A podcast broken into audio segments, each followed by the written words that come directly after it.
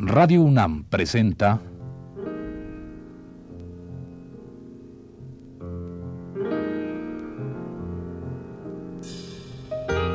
Retrato Hablado.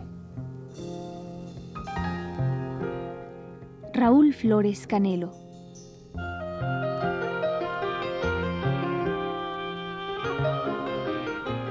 Un reportaje a cargo de Elvira García.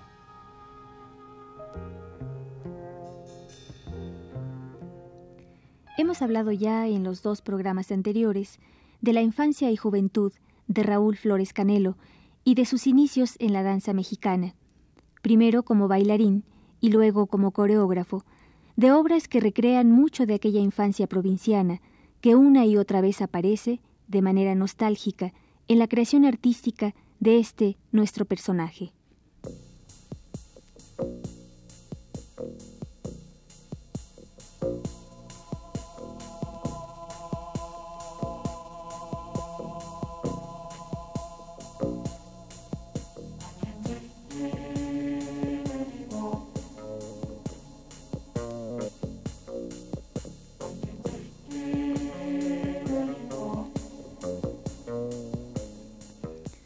Pues bien, hemos dejado ya los años 50 y ahora hablaremos de la década de los 60, años que serán determinantes del rumbo que ha de tomar la danza de Raúl Flores Canelo.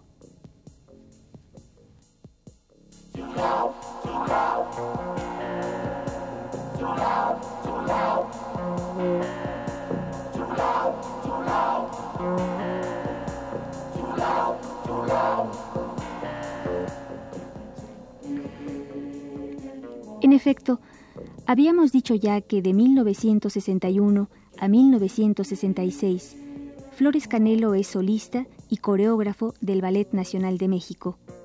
Más tarde, y sin abandonar esta compañía, Raúl se va a recorrer varias ciudades de los Estados Unidos y se queda un buen rato en Nueva York, gracias a que obtiene una beca de la Fundación Ford en 1965 que le permite observar danza en aquel país. Un año dura esa experiencia como observador y estudiante de la danza contemporánea que hacían nuestros vecinos.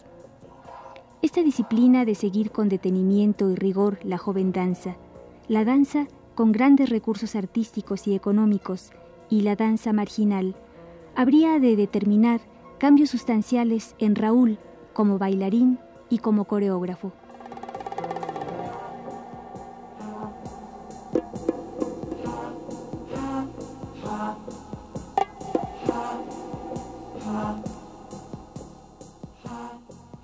Maestro, en la casi cerca de los de los de los años 60, usted eh, pues ya tenía varias coreografías. Bueno, eh, habíamos hablado ya hace un rato de, de tres, ¿no? Eh, pero a mí me gustaría que usted me hablara del contexto de la danza en México, qué estaba sucediendo en esa época y bueno, su trabajo coreográfico, cómo se, se sentía o cómo, cómo, cómo se integraba al trabajo de los demás.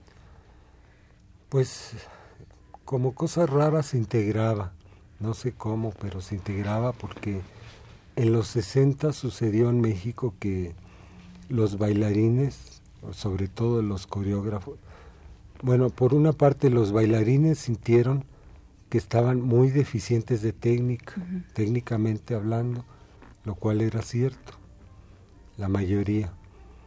Y coreográficamente eh, recibíamos la visita de compañías extranjeras, básicamente de Nueva York, que venían y bailaban unas danzas que apantallaban mucho a, a los coreógrafos mexicanos que habían estado dentro de lo que se llama la época de oro de, la danza, que iba por un camino, por llamarle de una manera nacionalista.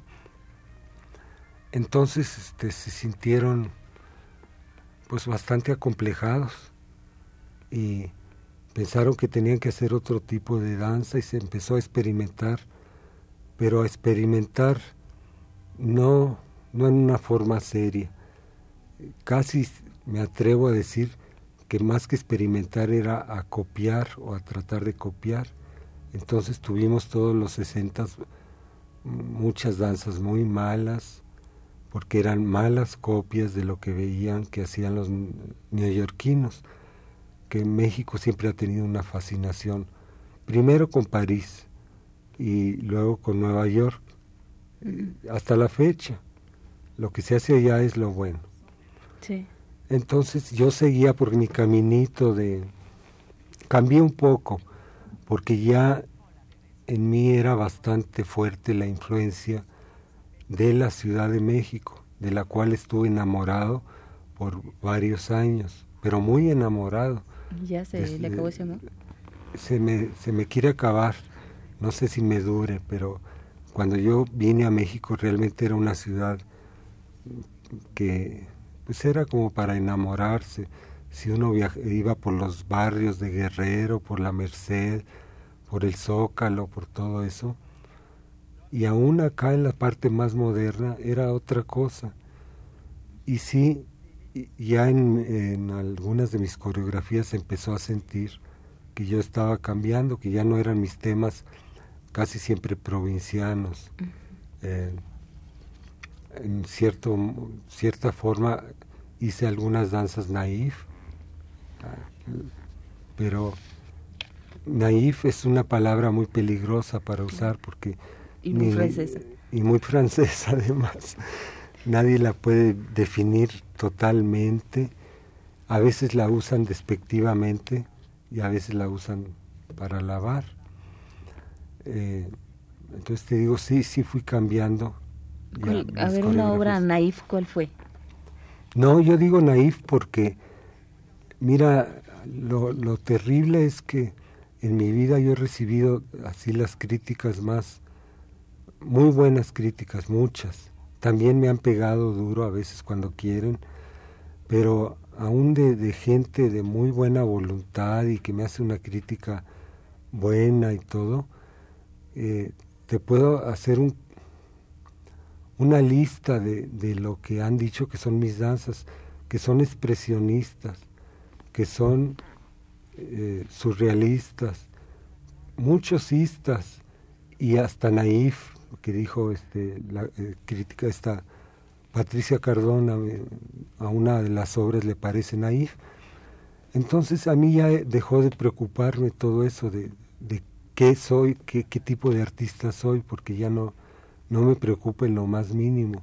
Siempre que yo sea honesto y que haga lo que quiero hacer.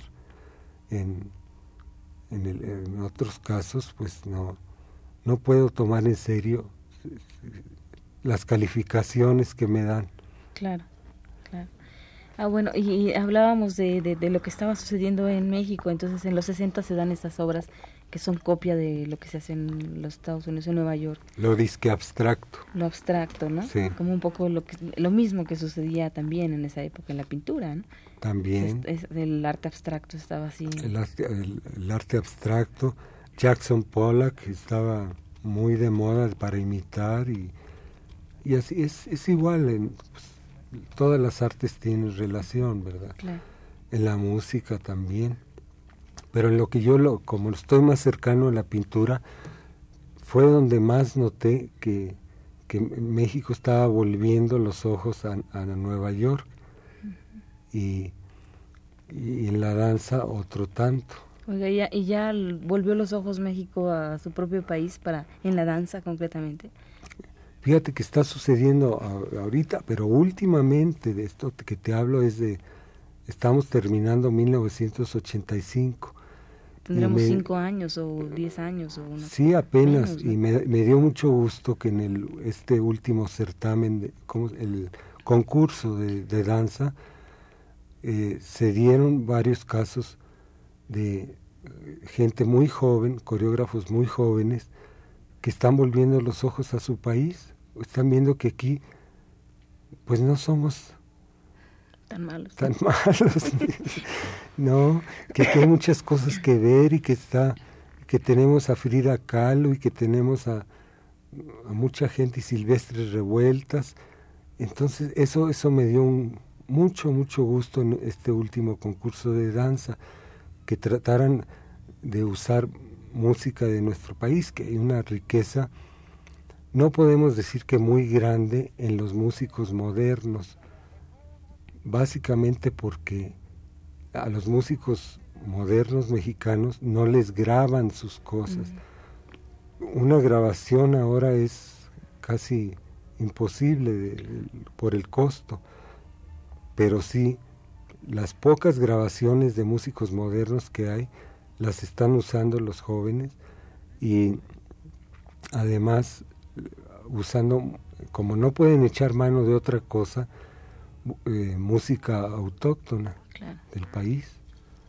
entonces, este, pues ya, ya podemos decir que a lo mejor ya pasó esa racha en que se imitaba a los grupos de, de los Estados Unidos, mm, porque nada bueno iba a salir de ahí. De ahí podemos aprender mucho de técnica, pero si vamos a hacer danza de que tenga algo que ver con México, y al tener que ver con México, tiene que ver universalmente si está bien hecha.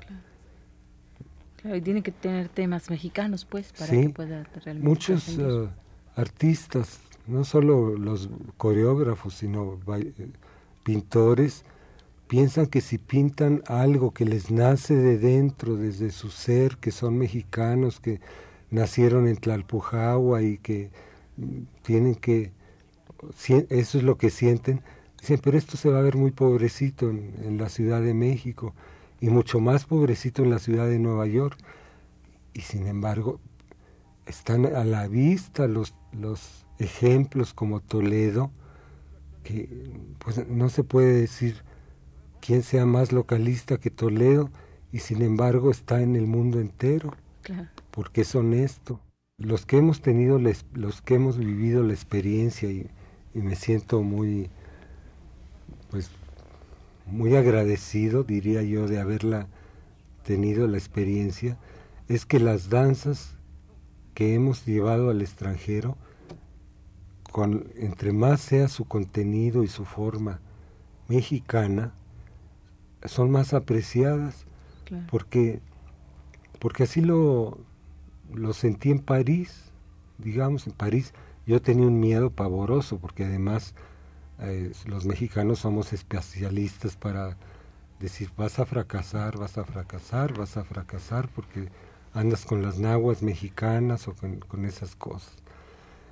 Y sin embargo, desde el, debut en, la ciudad de París, en un teatro muy prestigiado, la, la gente, pues te, te, voy a decir para, para ilustrártelo, nosotros, después de, la danza final, que era la espera, planeamos cuatro, porque se planean los telones para dar los saludos al público, y, teníamos cuatro saludos.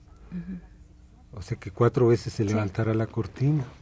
Y eso ya pensando...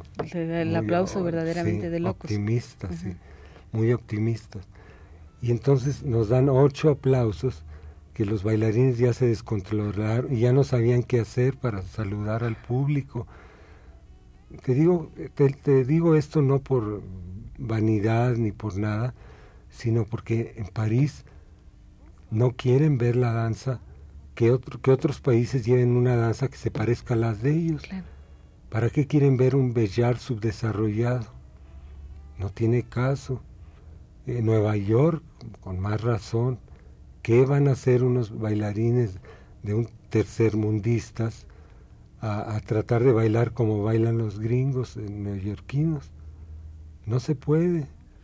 No se puede. En cambio, si llevas una cosa que, que es honesta, que representa a tu país, que, que tiene una verdad, pues eh, te va bien.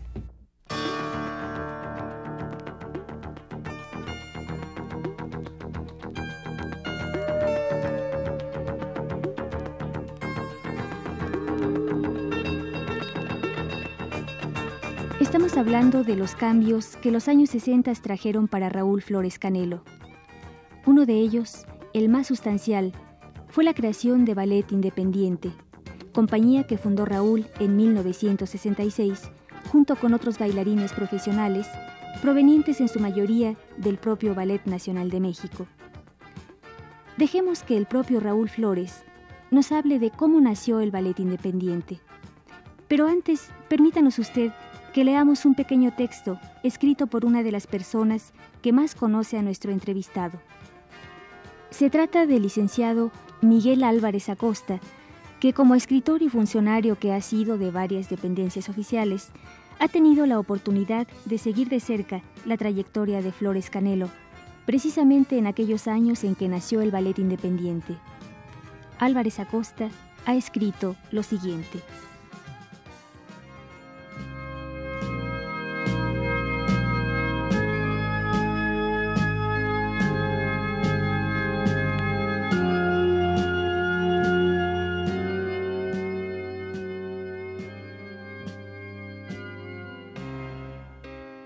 Raúl Flores Canelo, director del Ballet Independiente, es un hombre extraño, dinámico y nada polémico. Su verdad está en lo imaginativo y novedoso de su trabajo, la poesía de la danza. Su material dancístico es polifacético y grato.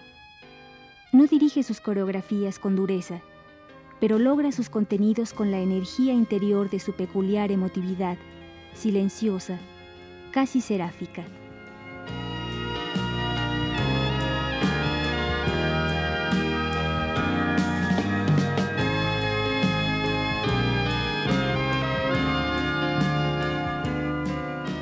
Y ya que hemos entrado a reproducir testimonios de la personalidad y la obra creativa de Flores Canelo, no podemos dejar de lado el que escribió en 1983 la coreógrafa Ana Sokolov, una de las grandes artistas de la danza contemporánea universal, que fuera maestra de nuestro entrevistado. Pues bien, Ana Sokolov, que año con año hace una coreografía para la compañía que Raúl dirige, ha escrito lo siguiente.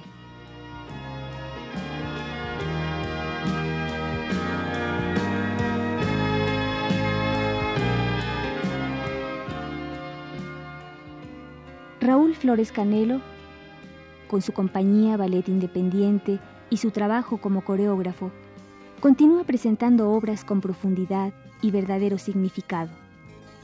Yo creo que en esto consiste el auténtico arte de la danza.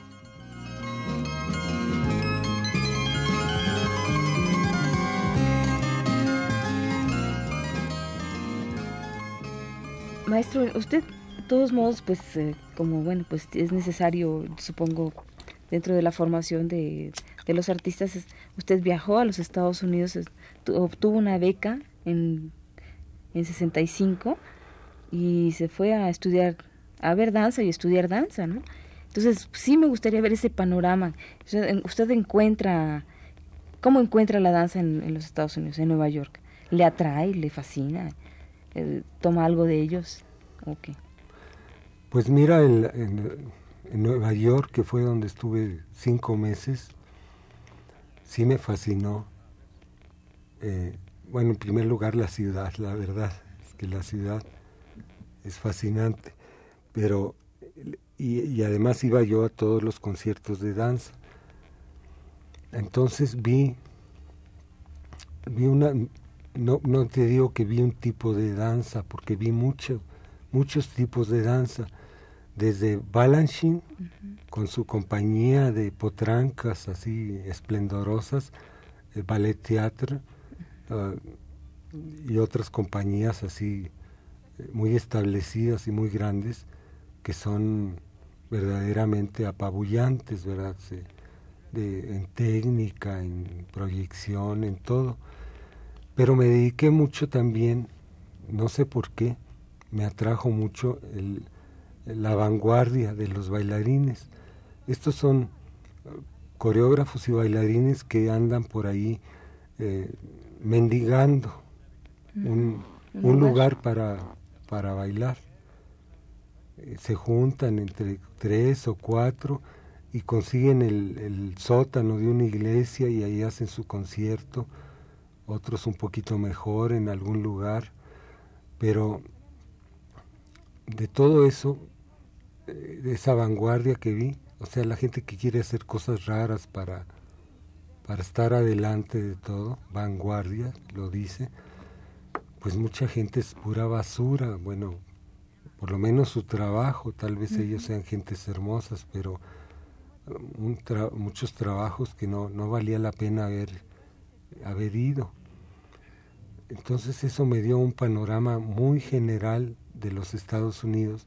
Además la beca incluía que después iba a visitar yo otras cuatro ciudades, Chicago, Los Ángeles, Utah y San Francisco, donde tienen, digamos, compañías de danza, las universidades tienen su compañía de danza. Y francamente, también estuve en Atlanta. Francamente, estas este, universidades, algunas tienen unas compañías que ya las quisiéramos nosotros, como en cuanto a bailarines. La coreografía en unas es más buena que en otras, en una es muy clásica, en otra es muy moderna, de todo hay. Pero todo esto finalmente lo que hizo fue abrirme los ojos a, a tomar conciencia de que yo venía de un país maravilloso, está casi virgen todo lo que se puede hacer en danza y que, que tenemos que pues ver la forma en, que hagamos nuestra danza, no, no dejarlo a, que nos vengan a decir de fuera cómo debe ser nuestra danza. Y, y eso nos lo dicen algunos maestros que han venido a dar clases al ballet independiente, que, nosotros tenemos raíces increíbles y, y que no, no, entienden por qué no explotamos eso y no nos olvidamos de palabras auténticas de uno de los maestros que dijo de la basura de Nueva York. Maestro, de regreso de, de los Estados Unidos, eh, supongo que usted trae ya ideas para todo esto que usted ha dicho, ¿no? De rescatar todos estos valores de, del país. Y, y, supongo que hace una obra, una obra que, no sé, que, que refleje todo esto. ¿Cuál fue esa obra? Pues sí, sí, realmente sí. La primera obra que quise hacer y que la estuve planeando desde mis últimos días en Nueva York, último mes tal vez, empecé a buscar la música y todo, fue una obra que se llama Librium. Y esta obra es sobre las pastillas tranquilizantes. Eh, ante un mundo que cada vez está más loco, que se atropella en la calle, que se mata, que se hiere, que se insulta.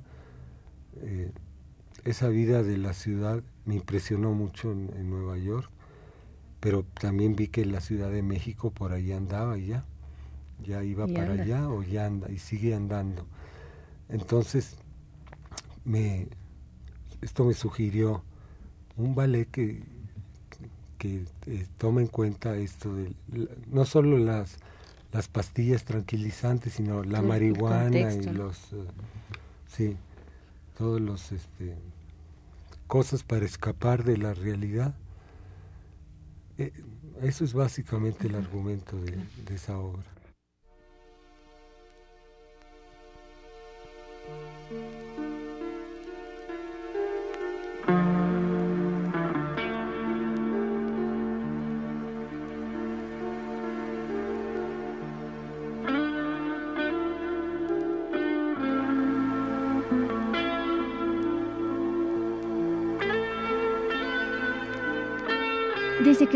Canelo fundó la compañía Ballet Independiente, empezó a componer danzas para ella. También desde aquellos años 60 ha sido coreógrafo huésped de la Compañía Oficial de Danza de Limba y del Conjunto Nacional de Danza de Cuba. En todas sus coreografías, recordemos que estudió pintura y dibujo, él mismo diseña las escenografías y los vestuarios.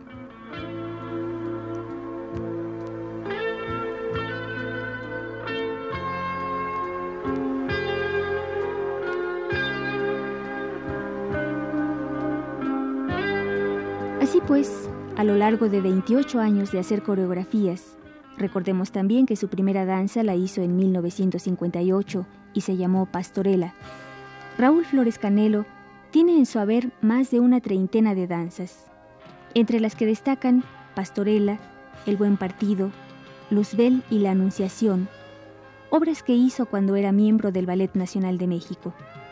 Luego, con su ballet independiente, ha creado, entre otras danzas, las siguientes: Librium, Tema y Evasiones, La Espera, El Hombre y la Danza y Jaculatoria, entre otras.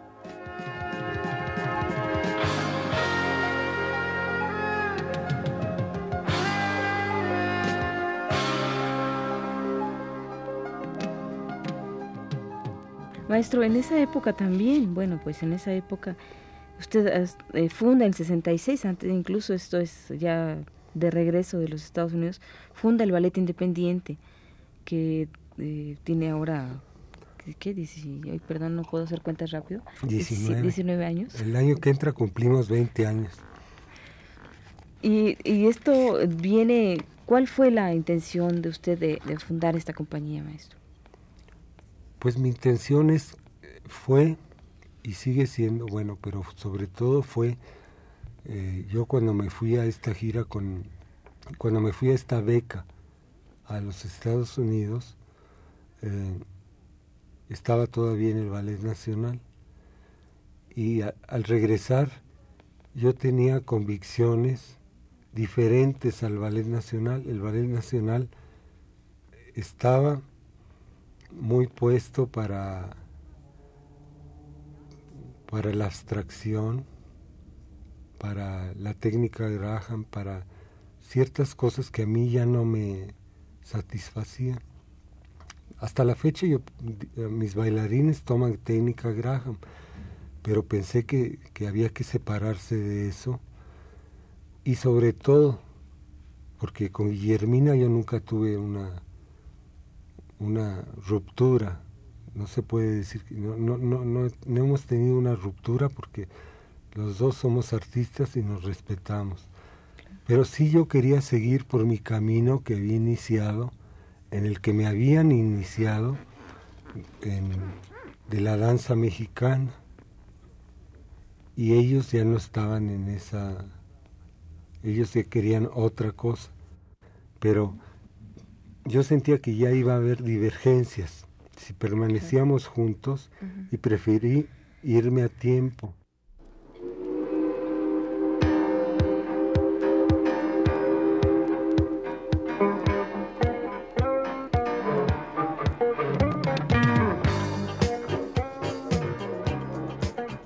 Para cerrar este programa, leeremos para usted, amigo Radio Escucha, un artículo que escribió la crítica de danza y periodista Patricia Cardona, y que viene muy a propósito de la temática y el arte que Raúl le ha impreso a sus danzas.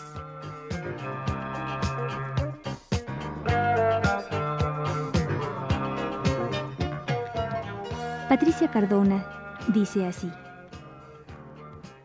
Siempre me llamó la atención el sentido teatral de las coreografías de Raúl Flores Canelo en él no solo ha cabido la ironía, hasta la burla y el gozo por el juego, sino que ha tocado fibras esenciales de la condición humana, cierta vulnerabilidad de los personajes, un eterno retorno a lo primario y orgánico del hombre.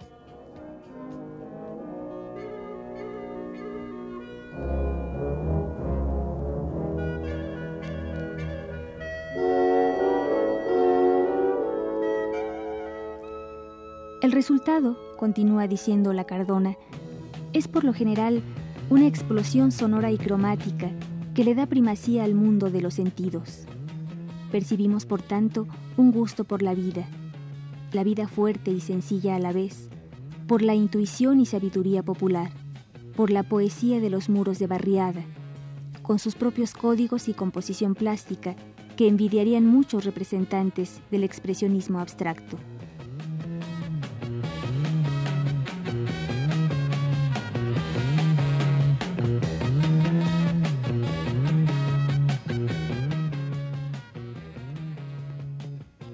Fue la tercera parte de la serie dedicada al coreógrafo mexicano Raúl Flores Canelo. Le invitamos a escuchar la cuarta y última el próximo martes a las 21.15 horas. Gracias por su atención.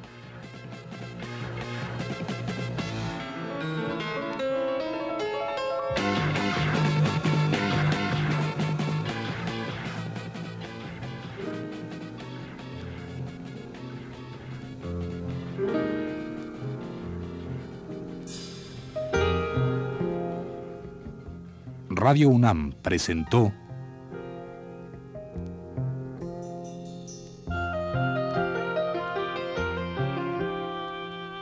Retrato Hablado.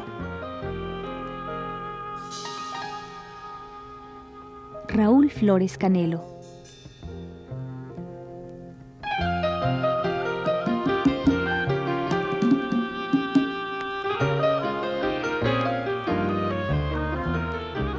Reportaje a cargo de Elvira García. Grabación y montaje de Abelardo Aguirre y José Luis Aguilar. En la voz de Rosa Marta. Fue una producción de Radio UNAM.